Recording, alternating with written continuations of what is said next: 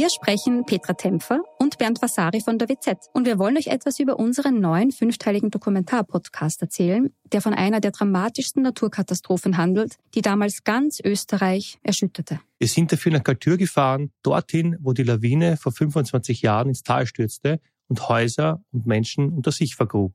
31 Menschen starben, darunter zahlreiche Kinder. Wir haben nach Antworten auf die Frage gesucht, wie es überhaupt zu dem Unglück kommen konnte und wer damals die Verantwortung getragen hat. Gibt es überhaupt einen Schuldigen? Die Kaltürer haben uns auch erzählt, wie sie die Tage nach der Katastrophe erlebt haben. Der damalige Bürgermeister war übrigens Anton Matle, der heute Landeshauptmann von Tirol ist. Ihr könnt unseren Podcast Galtür, der weiße Tod unter wz.at hören und auf allen Plattformen, wo es Podcasts gibt.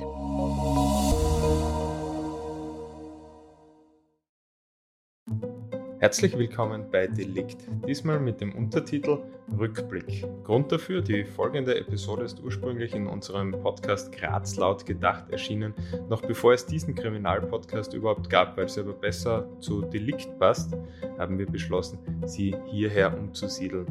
Eine solche Rückblickfolge wird nun wöchentlich erscheinen und wir nutzen die Zeit, um neue Deliktfälle für euch aufzunehmen. Falls ihr also diese Folge schon kennt, könnt ihr sie gerne nochmal hören und falls ihr euch für Grazer Themen interessiert und Graz laut gedacht noch nicht kennt, ihr findet diesen Podcast auf kleine.at slash Graz und auf allen üblichen Podcast-Plattformen. Und nun zu unserem heutigen Rückblick, aufgezeichnet im November 2018. Es geht um ein 20 Stunden dauerndes Geiseldrama in der Grazer Annenstraße im Jahr 1980. Hallo und willkommen bei Graz laut gedacht, dem nicht mehr ganz so neuen Podcast der kleinen Zeitung. Das heute ist nämlich die bereits fünfte Ausgabe. Mein Name ist David Knees und heute zu Gast hier ist Hans Breitecker. Hallo Hans. Hallo, Servus. Gast ist ja eigentlich das falsche Wort. Du kennst ja die Redaktion ziemlich gut, oder? Ja, ich kenne die Redaktion ziemlich gut. Ich war ja doch fast 40 Jahre bei der Grand Zeitung beschäftigt und ja. bin dann mit 1. Juli 2018 in Pension gegangen. Mache jetzt nur geringfügig noch ein bisschen was weiter. Dein Fachgebiet waren Kriminalfälle. Ja, ich habe in der Brucker Redaktion angefangen als Allrounder. Es hat damals in Bruck schon eine Redaktion gegeben und dann habe ich mich spezialisiert auf Kriminalfälle. Ja, wir haben ja im Podcast schon ähm, das Thema Sicherheit behandelt und dort im Gespräch ähm, mit den Leuten, wo ich recherchiert habe, vorher und einfach darüber geredet habe, ähm, ist mir immer wieder vorkommen, dass die Leute äh, das Gefühl haben, dass die Gefahr, die Kriminalität zunimmt und die Fälle ärger werden. An einem Fall oder an mehreren Fällen oder eigentlich immer schon, glaube ich, kann man sagen, hat es schlimme Fälle in Graz gegeben. Und einer zum Beispiel war am 16. Juni 1980. Äh, der hat so ziemlich ganz Österreich in Atem gehalten und begonnen hat das Ganze als ein bewaffneter Mann um 11.50 Uhr, am Montag war das, in eine Ordination stürmt. Erzähl mal bitte kurz, was da so passiert ist. Ja, ein jugoslawischer Staatsbürger, der in Österreich, in Graz gelebt hat, äh, der im Zuge dieser Geiselgeschichte dann immer wieder zum Ausdruck gebracht hat, dass er äh, eine Wut und einen Hass hat auf Ärzte und auf Ämter. Der hat in einer Arztpraxis in der Annenstraßen, es war ein Hautarzt, eine über 20 äh, Geiseln genommen. Und dieses Drama hat sich vom Vormittag weg 20 Stunden hingezogen. Und wir haben das, ich war damals in der Redaktionssitzung in Graz. Kam aus der Brucker Redaktion mit meinen Kollegen. Wir sind einmal in der Woche, Anfang der Woche nach Graz gefahren. Und das war so ein Tag. Und wir waren dann in der Redaktionskonferenz, wie dann der Anruf gekommen ist bei uns, dass es da eine Geiselnahme gibt. Äh, dann mussten wir alle äh, Indianerstraßen. Wir waren da, die ganze Mannschaft, was es gegeben hat, war im Einsatz aus der Lokalredaktion. Und es war, es war eine sehr, sehr anstrengende Geschichte, weil sie in der Nacht durchgegangen ist. Der Geiselnehmer hat bei uns in der Redaktion über die äh, Sekretärin, über die Arzthelferin Verbindung aufgenommen. Es ist telefoniert worden. Die Kollegin Helena Wallner hat diese Telefonate entgegengenommen. Es ist dann die, ein Vertreter, ein Jurist der Staatspolizei äh, bei uns gesessen im Büro und hat dann auch immer wieder äh, diese Telefonate äh, entgegengenommen, bis dann die, dieser Kontakt in die Einsatzleitung verlegt worden ist. Wie hat sich das jetzt abgespielt? Also er ist in diese Ordination und hat einmal alle mit, mit der Waffe bedroht und aufgefordert, sich hinzulegen, glaube ich. Er hat eine Langwaffe gehabt, ein ja. Gewehr, ist mit diesen Gewehren die Ordination gestürmt und hat dort in der Ordination im Wartezimmer die Geiseln genommen. Und der Arzt, der Dr. Sedlak, der hat sich ja mit einem Rettungsfahrer in Sicherheit bringen können. Ja, die haben sich in der Ordination eingeschlossen, wie sie mitbekommen haben, dass da eine, dass da was passiert, dass da eine Gewalttat passiert in der, im Wartezimmer. Und die sind dann äh, über eine Feuerwehrleiter äh, in Sicherheit gebracht worden. Aber alle anderen waren 20 Stunden äh, in der Gewalt des Geiselnehmers. Es haben sich dramatische äh, Minuten abgespielt. Es war auch ein, ein Kollege der kleinen Zeitung aus der Druckerei im als Geisel in der Ordination. Die Lage hat sich dann zugespitzt in den Nachtstunden. Er hat die, die Geiseln immer wieder bedroht mit der Waffe. Man hat ja nicht gewusst, ist er bereit zu schießen, was will er. Er hat zwar Forderungen gestellt, er hat Journalisten, äh, internationale äh, Journalisten wollen äh, sprechen. Er hat, ich kann mich noch erinnern, er hat äh, einen Journalisten, der Schwedisch kann, verlangt. Da wollte sich der Kollege Kuzmitzki anbieten, der Schwedischkenntnisse gehabt hat. Das ist von der Polizei dann abgelehnt worden. Also man ist nicht auf, auf seine Wünsche eingegangen. Man hat äh, das Ganze verzögert. Mhm. Einfach verzögert. Man hat auf die Verzögerungstaktik gesetzt. Und das zu spüren bekommen hat eben die Ordinationsgehilfin, die Sonja Dietl, die die Waffe wahrscheinlich ähm, im Nacken gehabt hat oder in unmittelbarer Nähe von ihnen, weil er hat sie ja gezwungen, dass sie die Kommunikation übernimmt. Und sie hat dann eben seine Forderungen immer ähm, quasi nach außen verbreitet. Und was er genau wollte, hat man aber nie herausgefunden, was das seine Forderungen waren. Na, man hat das nie klären können, auch die, die genauen Motive nicht. Der, der Mann dürfte psychisch krank gewesen sein, das mit Sicherheit. Das, davon ist man dann später auch ausgegangen. Ähm, die, die Assistent, also die Arzthelferin hat den Kontakt, das ist richtig, aufrecht gehalten zur Zeitung, später mhm. dann auch zur Polizei. Und sie musste das tun, was er anschafft. Mhm. Und man hat ja nicht gewusst, wie gewaltbereit ist der Mensch. Es waren auch mehrere Kinder, ich glaube zwei und ein Dreijähriger und noch, noch ein Baby. Da hat es ja die, die Forderungen nach einem Austausch gegeben. Wie hat das ausgeschaut? Ja, soweit ich mich erinnern kann, ist, hat, ist, ist nichts austauscht worden. Also ich, es hat keinen Austausch gegeben, der ist nicht zustande gekommen. Aber er war zwischendurch, also er ist da irgendwie hin und her gewankt, ob er das jetzt machen soll und hat da zwischendurch sogar eine konkrete Ärztin, glaube ich, von der ähm, Na, er hat, er hat verlangt, dass eine Ärztin der Gebietskrankenkasse sich zur Verfügung stellt als Geiseln. Aber es ist äh, diese, diese Austauschgeschichten und diese, äh, ob das jetzt Ärzte waren, die er verlangt hat, äh, oder Journalisten waren, das ist ja von der Polizei immer abgelehnt worden. Das hat ja nie stattgefunden. Es hat ja keinen persönlichen Kontakt oder keinen, keinen direkten Kontakt außer den telefonischen über die Ordination äh, Ordinationsgehilfin gegeben. Da sieht man auch, dass seine Forderungen äh, eigentlich immer, also dass er immer wieder hingehalten worden damit ist. Und das äh, hat auch der Dr. Walcher, das war der anwesende Nervenarzt, ähm, mit seinem Zitat, eben was in der damaligen Ausgabe gestanden ist, macht ihm keine Zugeständnisse, probiert es auf die harte Tour, unterstützt. Ja, das waren so, wir probieren, nicht probieren wir alles aus. Heute würde man anders vorgehen, heute hätte man äh, spezielle, spezial, also richtige Spezialisten, die ausgebildet mhm. sind. Heute wäre die Verhandlungsgruppe der Polizei da, die psychologisch geschult sind. Heute wäre, wäre ein Polizeiprofiler da. Heute wären Psychologen da. Ähm, die den, den Einsatz, äh, de, den Verantwortlichen Tipps geben und nach dem würde man vorgehen. Aber das war eben die Anfangszeit. Äh, es hat nie so eine Geiselnahme vorher gegeben, auch nicht nachher, muss man auch dazu sagen. Aber wir haben viele andere Geiselnahmen in der Zwischenzeit gehabt, wo man eben äh, das mitverfolgen hat können, den Unterschied zwischen damals und zwischen heute. Diese Geiselnahme war ja auch der erste Einsatz für eine neue Spezialeinheit und zwar das ähm, Gendarmerie-Einsatzkommando unter den Journalisten damals Cobra genannt worden. Ja, das ist die heutige Cobra, die jetzt mhm. Cobra heißt, die den Namen bekommen hat. Damals war das eine Gendarmerie-Einsatzeinheit, die man gegründet hat nach einer äh, Geiselnahme von äh, wo äh, jüdische Migranten in, in, im Zug bei der Einreise nach Österreich, in Niederösterreich als Geiseln genommen wurden. Das war der Anlass, dass man gesagt hat, wir brauchen eine Spezialeinheit. Die Gendarmerie, das war ja im Gendarmeriegebiet, Gendarmerie hat daraufhin das Einsatzkommando gegründet.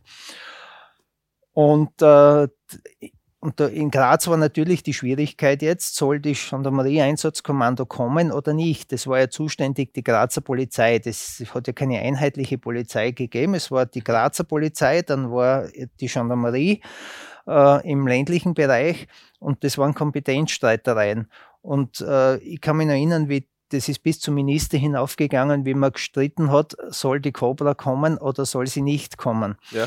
Und letztendlich hat der Minister entschieden dann, Einsatzkommando, Gendarmerie-Einsatzkommando kommt nach Graz. Mhm. Und äh, das war so in den Nachtstunden, das hat sich bis in die Nacht hineingezogen. Heute wäre das alles ganz anders. Die Cobra wäre in spätestens 20, 25 Minuten am Tatort. In Graz jetzt viel schneller. Das würde ja. maximal fünf bis sieben Minuten dauern. Das ist ja eine inzwischen etablierte Einheit auch in Graz, die in Graz steht. Und nicht nur in Niederösterreich, damals war es in Bad Schönau und die sind aus Bad Schönau gekommen. Und äh, das war in den Nachtstunden, das hat sich hingezogen, diese Verhandlungen soll. Die Polizei hat gesagt, wir brauchen kein Cobra. Der Minister hat dann letztendlich, wie schon gesagt, entschieden, wir brauchen, wir setzen die Cobra in Graz ein. Äh, wir, ich kann mich noch erinnern, ein Kollege und ich waren noch in der Annenstraße vor Ort. Wir haben uns abgelöst unter den Kollegen. Jetzt sind ein paar schlafen gegangen, ein paar haben später geschlafen. Und äh, wir sind, wir haben da noch Dienst gemacht in der Annenstraße und haben dann die Info gekriegt, äh, dass in Bischelsdorf die Cobra mit Blaulicht durchgefahren ist. Mhm. Damals gab es keine Autobahn, die mussten durch die Ortschaften über den Wechsel durch die Ortschaften fahren und da haben wir natürlich auch unsere äh, Informanten gehabt, die uns mhm. dann verständigt haben und gesagt, und die Cobra kommt. Und Hubschrauber war auch keiner? Hubschrauber war auch keiner zur Verfügung, weil, weil es einfach keinen Hubschrauber gegeben hat oder die Einrichtungen nicht gegeben hat, dass der Hubschrauber in der Nacht fliegen hätte können. Ja. Heute würde der Flierhubschrauber fliegen, wäre kein Problem. Damals war das unmöglich. Das heißt mehrstündige Anreise. mehrstündige, mehrstündige Anreise. Ich habe dann später erzählt bekommen von Cobra-Angehörigen, dass, äh, dass da hat es einige Vorfälle gegeben über den Wechsel. Bei einem ist, die sind die Bremsen heiß geworden beim Mercedes, die sind mit Mercedes äh, vorgefahren. Äh, die haben schon geglaubt jetzt, dass sie fliegen irgendwo bei einer Kurve raus, dann haben die Bremsen wieder griffen. Das waren so dramatisch. Das sind ja, man darf das ja nicht vergessen, die sind ja mit einer enorm hohen Geschwindigkeit da äh, nach Graz gerast. Es war ja dann schon Zeitdruck gegeben, nachdem sie die Geiselnahme immer länger gezogen, hingezogen hat.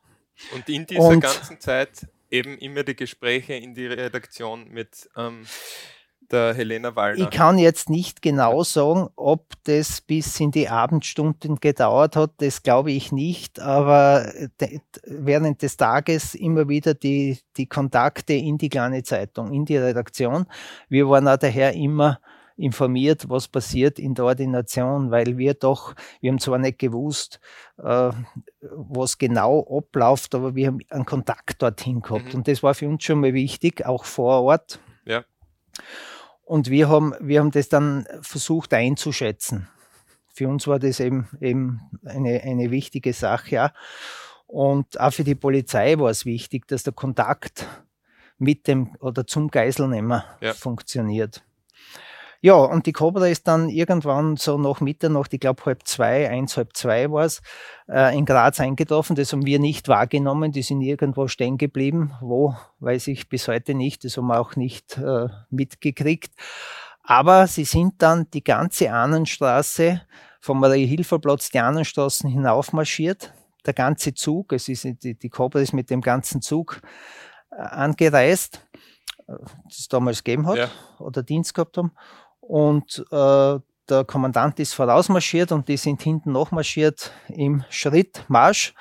Und die Leute, die Zuschauer, es waren ja viele Zuschauer da, auch in der Nacht, haben applaudiert. Mhm. Das weiß ich noch, das sehe ich noch. Und dann sind sie wieder, die anderen haben es umgedreht beim Bahnhof und sind die anderen Straßen zurückmarschiert. War das was, was den Überraschungs-, den eventuell geplanten Überraschungseffekt vielleicht ein bisschen verdorben hat? Oder war das Nein, ich, ich würde nicht sagen, nein, ich glaube nicht, dass der Geiselnehmer davon etwas mitbekommen hat. Aha. Das glaube ich nicht. Ähm, aber es war, es war schon, man wollte zeigen, jetzt ist die Gendarmerie da, das Einsatzkommando, die Spezialisten, jetzt kann nichts mehr passieren oder jetzt übernehmen wir. Das war eben der erste große Auftritt und es war, wie gesagt, Show. Dann hat man versucht, von, man hat sich dann, ist dann von hinten über die Garagen auf das Dach geklettert, Mhm. So wie, wir, wie sie es halt gelernt haben als Spezialisten und hat sich vorn und, und dem sich vorn dann abgeseilt und sind bei den Fenstern in den zweiten Stock hinein. Das war ein Stock höher, genau über der Arztwohnung im zweiten Stock haben sie sich etabliert. Und dabei, das weiß ich auch noch, hätte, wäre fast ein Kobramann abgestürzt. Den haben sie gerade noch, äh, das haben sie gerade noch verhindern können. Und was dann sehr bezeichnend da war, wie dann die Cobra im zweiten Stock drinnen war und sich äh, ihre Positionen äh, bezogen hat. Ein Teil war natürlich im Stiegenhaus und im ersten Stock vor der Arztwohnung, sehr klar. Äh, dann ist der Kranwagen der Feuerwehr vorgefahren und hat die Scharfschützen der Polizei herausgeholt, mhm. weil wir noch so äh, gerätselt oder gelacht haben darüber und gesagt haben, so ein Blödsinn, die seilen sich ab, die riskieren ihr Leben. Äh, geübt waren es noch nicht so wie ja. heute. Und, äh, und dann kommt der Kranwagen und holt die Scharfschützen. Was hat das für einen Sinn? Nicht? Ja. Aber das war eben so. Ja, und das hat sich dann die ganze Nacht, wir sind dann immer auch von den, von den Zeitungen ein Vertreter vom ORF ein Vertreter. Wir sind mit den Einsatzleitern im Stiegenhaus gestanden, das unmittelbar äh, ja, vielleicht zehn Meter weg vor der Eingangstür. Das muss man sich mal vorstellen. In der Annenstraße 49 war das übrigens, ich glaube, heute ist ein, ein Nagelstudie oder irgendwas unten drin. Ähm, dass man damals wirklich bis auf nächste Nähe hingehen hat können zum Tatort, während da drin äh, bewaffnete Geiseln nehmen. Es ist heute unvorstellbar. Na, heute unvorstellbar. Wir werden heute, werden wir wahrscheinlich äh, vier, fünf Häuserblöcke weit weg. Und die mit, mit etwas Glück könnte man dorthin sehen, mit, mit äh, wahrscheinlich sogar nicht, aber damals waren wir eben ein Vertreter immer, damit nicht zu viele Leute im Haus sind, so haben wir im Stiegenhaus vor der Eingangstür gewartet, mit der Cobra, mit der Polizei. Und äh, ich bin dann weg, äh, mal irgendwann in der Nacht, weil wir haben uns abgelöst, dass wir ein paar Stunden uns hinlegen können. Ich habe dann, glaube ich, drei, vier Stunden geschlafen und bin dann um sieben oder halb sieben in der Früh wieder gekommen. Kann man da überhaupt ruhig schlafen? Nein, überall, das war eh sinnlos, das Schlafen. Aber der Lokalchef hat damals angeordnet, ich brauche euch morgen ausgeschlafen. Wir ja. wissen nicht, wie weit die, wie lang die Geiselnahme noch dauert. Mhm. Äh, und wir haben uns natürlich daran gehalten und haben gesagt, ja, es ist eh sinnvoll, dass wir uns in der Nacht, wenn sie die Ereignisse überstürzen, dann müssen wir uns zusammen telefonieren und dann kommen wir eh in den Dienst. Haben eh alle in Graz gewohnt damals, die Kollegen, die dort dran gearbeitet haben. Mhm. Auf jeden Fall, ich bin in der Früh dann gekommen und dann hat äh, ziemlich früh die Trafik aufgesperrt. Ich kann aber die Uhrzeit nicht mehr sagen. Und mir ist eingefallen, ich habe keinen Schreibblock mit und ich habe keinen Kugelschreiber mit. Das habe ich alles im Auto vergessen. Und ich wollte nicht zum Auto zurück und bin in die Trafik und habe mir einen Kugelschreiber und, da, und einen Schreibblock gekauft. Und wie ich aus der Trafik herauskomme, höre ich, die war unmittelbar, also gegenüber, schräg gegenüber des Tatortes, höre ich Schüsse. Mhm. Und im nächsten Moment sind die Leute, und das war für mich sehr dramatisch, äh, bei den Fenster, aus den Fenstern gesprungen und auf, auf die Straße gesprungen. Nicht? Da war auch der Kollege von der Druckerei dabei, der sich dabei den Fuß gebrochen hat. Aber man muss dazu sagen, da war, da war was vorbereitet, oder? Für diesen Fall. Da war überhaupt nichts vorbereitet, das hat man nicht gewusst. Man hat überhaupt nicht gewusst, was das, was passiert. Äh, es ist, die, die, die, diese Geschichte hat sich, oder diese Geiselnahme hat sich deshalb dramatisch zugespitzt oder, oder ist dann auf, auf dramatische Art und Weise beendet worden, äh, weil ein ähm, ein, ein Patient des Arztes in der Früh, ein junger Bursch, den Geiselnehmer. Der Harald Tramposch, ich habe hier in meinen Richtig, der dann eh eine Auszeichnung, glaube ich, auch ge, äh, gekriegt hat mhm. ähm, für, sein, für seine tapfere Reaktion oder tapfere ja. Aktion er hat, äh, der ist den Geiselnehmer angesprungen, Ja. weil der Geiselnehmer, äh, Geiselnehmer hat Müdigkeitserscheinungen gezeigt. Wie ich den Bericht vorher eben durchgelesen habe von damals, da ist drin gestanden, dass die schon irgendwie miteinander kommunizieren haben können und die männlichen Geisel haben sich aus, ausgemacht, dass sie einen Moment der Schwäche ausnutzen werden. Und er hat diesen Moment Richtig. erkannt, der Harald Und da, Trampusch. ja, richtig, Trampusch hat diesen Moment erkannt. Der Geiselnehmer war müde. Man muss sich vorstellen, Vormittag bis nächsten Tag in der Früh. Ja, 20 Stunden hat das 20 Ganze gedauert, Stunden und, und das ist ja, es ist ja anstrengend, wenn er, er muss überlegen, was fordere ich, äh, Mhm. die Telefonate, die er angeordnet hat, dann äh, über 20 Geiseln, über 20 Geiseln mit einer Langwaffe in Schach zu halten, ist ja auch nicht einfach. Ja. Nicht? Mhm. Mit einer Pistole vielleicht nur einfacher, aber mit, ein, mit einer Langwaffe äh, tut man sie schwerer als mit einer, mit einer Pistole oder mit einem Revolver. Ja, ja. Und äh, der hat, der hat, der war natürlich müde und das hat der Bursche erkannt und hat dann versucht, den zu überwältigen. Und dabei hat sich ein Schuss gelöst. Mhm. Und dieser Schuss war das Zeichen für die Cobra zu stürmen. Die Cobra hat dann die Tür eingetreten oder aufgebrochen und ist dann hinein und hat sofort geschossen. Es hätte ein Blutbad gegeben. Äh, Das hat man nachhinein feststellen können. Er hat, äh, glaube sechs oder sieben Mal abgedrückt. Das hat man anhand der Spuren äh, auf der Waffe und auf der Munition feststellen können. Äh, Nur hat sich hat's Ladehemmung gegeben und es hat sich kein Schuss mehr gelöst. Es ist ein Schuss gefallen, wie die beiden oder wie der Trampusch zuerst den angesprungen ist, wie es dann das Handgemenge gegeben hat.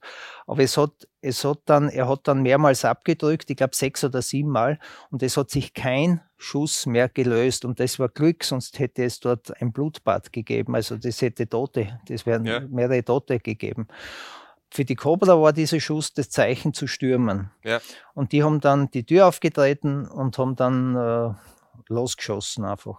Nur diese Ladehemmung beim zweiten Schuss, weil der erste Schuss ist ja losgegangen, beim zweiten Schuss Ladehemmung und deshalb ist nichts mehr passiert. Abgesehen vom Täter, der, der da verstorben ist und ich glaube ein paar Streifschüssen, die die Sekretärin abbekommen hat. Ja, das waren nur leicht verle. Das waren eigentlich relativ leichte Ja, Verletzungen leichte für das, Verletzungen. wie viele Kugeln dort ja, durch die Gegend geflogen die sind. schweren Verletzungen sind entstanden bei einigen, ich glaube, da zwei Leute, also der, der Kollege von der Druckerei bei uns, der, der beim Fenster hinuntergesprungen ist, der Ja. sich den Fuß gebrochen hat, das waren die schweren Verletzungen. Ja. Ich glaube, ein paar andere sind auch noch verletzt worden bei den Sprüngen. Aber, aber bei, durch die Schüsse ist, sind, waren nur leichte Verletzungen und der, und der Täter war natürlich sofort tot. Mhm. Da hat es hinterher dann die Diskussionen gegeben, musste es sein, dass man so oft auf den schießt. Aber die, das wäre heute wahrscheinlich nicht anders. Die Polizei schießt eben mehrmals. Ja. Das wird so gelernt und das ist auch notwendig, äh, um zu verhindern, dass, dass der Täter weiterschießen kann. Ja, ich habe dann auch jetzt äh, die Seite 10 von der damaligen, äh, ich glaube, es war eine Sonderausgabe sogar, und da ist eben die Schlagzeile lieber hinunterspringen, als im Kugelhagel umzukommen. Ähm, Das da haben uns die schon- Zeugen erzählt, so, ja. Ja, Das sind, das sind Aussagen der Zeugen, die das Ja. so miterlebt haben. Es wäre, wenn die Zeugen sich auf den Boden äh, gelegt hätten, wäre auch nichts passiert, dann wären sie völlig unverletzt geblieben. Aber das in, in dieser, in der Panik, man muss sich das ja vorstellen, das sind 20 Stunden äh, äh, da festgehalten in der Ordination, da überlegst dann nicht, da schaust dann, wie du ins Freie kommst. Und die sind vom ersten Stock einfach, ich glaube mehrere, nicht alle, aber, aber einige sind da hinuntergesprungen. Und so hat diese Geiselnahme geändert. Interessant ist noch, die Sonja Dietl hat damals von der kleinen Zeitung, sehe ich da auch gerade, einen zweiwöchigen Kenia-Aufenthalt bekommen für ihre Tapferkeit. Finde ich auch eine nette Geste eigentlich. Ja, das war für, die, für diese Telefonvermittlung Ja, und äh, dass sie den Kontakt da aufrecht gehalten hat, dass sie sich das zugetraut hat, dass sie für ihren Mut hat die Zeitung das gesponsert. und ich glaube, so Wäre heute wahrscheinlich auch undenkbar. So ein bisschen Entspannung kann man ganz gut brauchen Ja, nach ja. ähm, einem 20 Stunden Ja. Geiseldrama. Ja, vielen Dank fürs Zuhören bei dieser Folge von Delikt Rückblick. Auch nächste Woche bleiben wir wieder in Graz und zwar sind wir dann im Jahr 1981.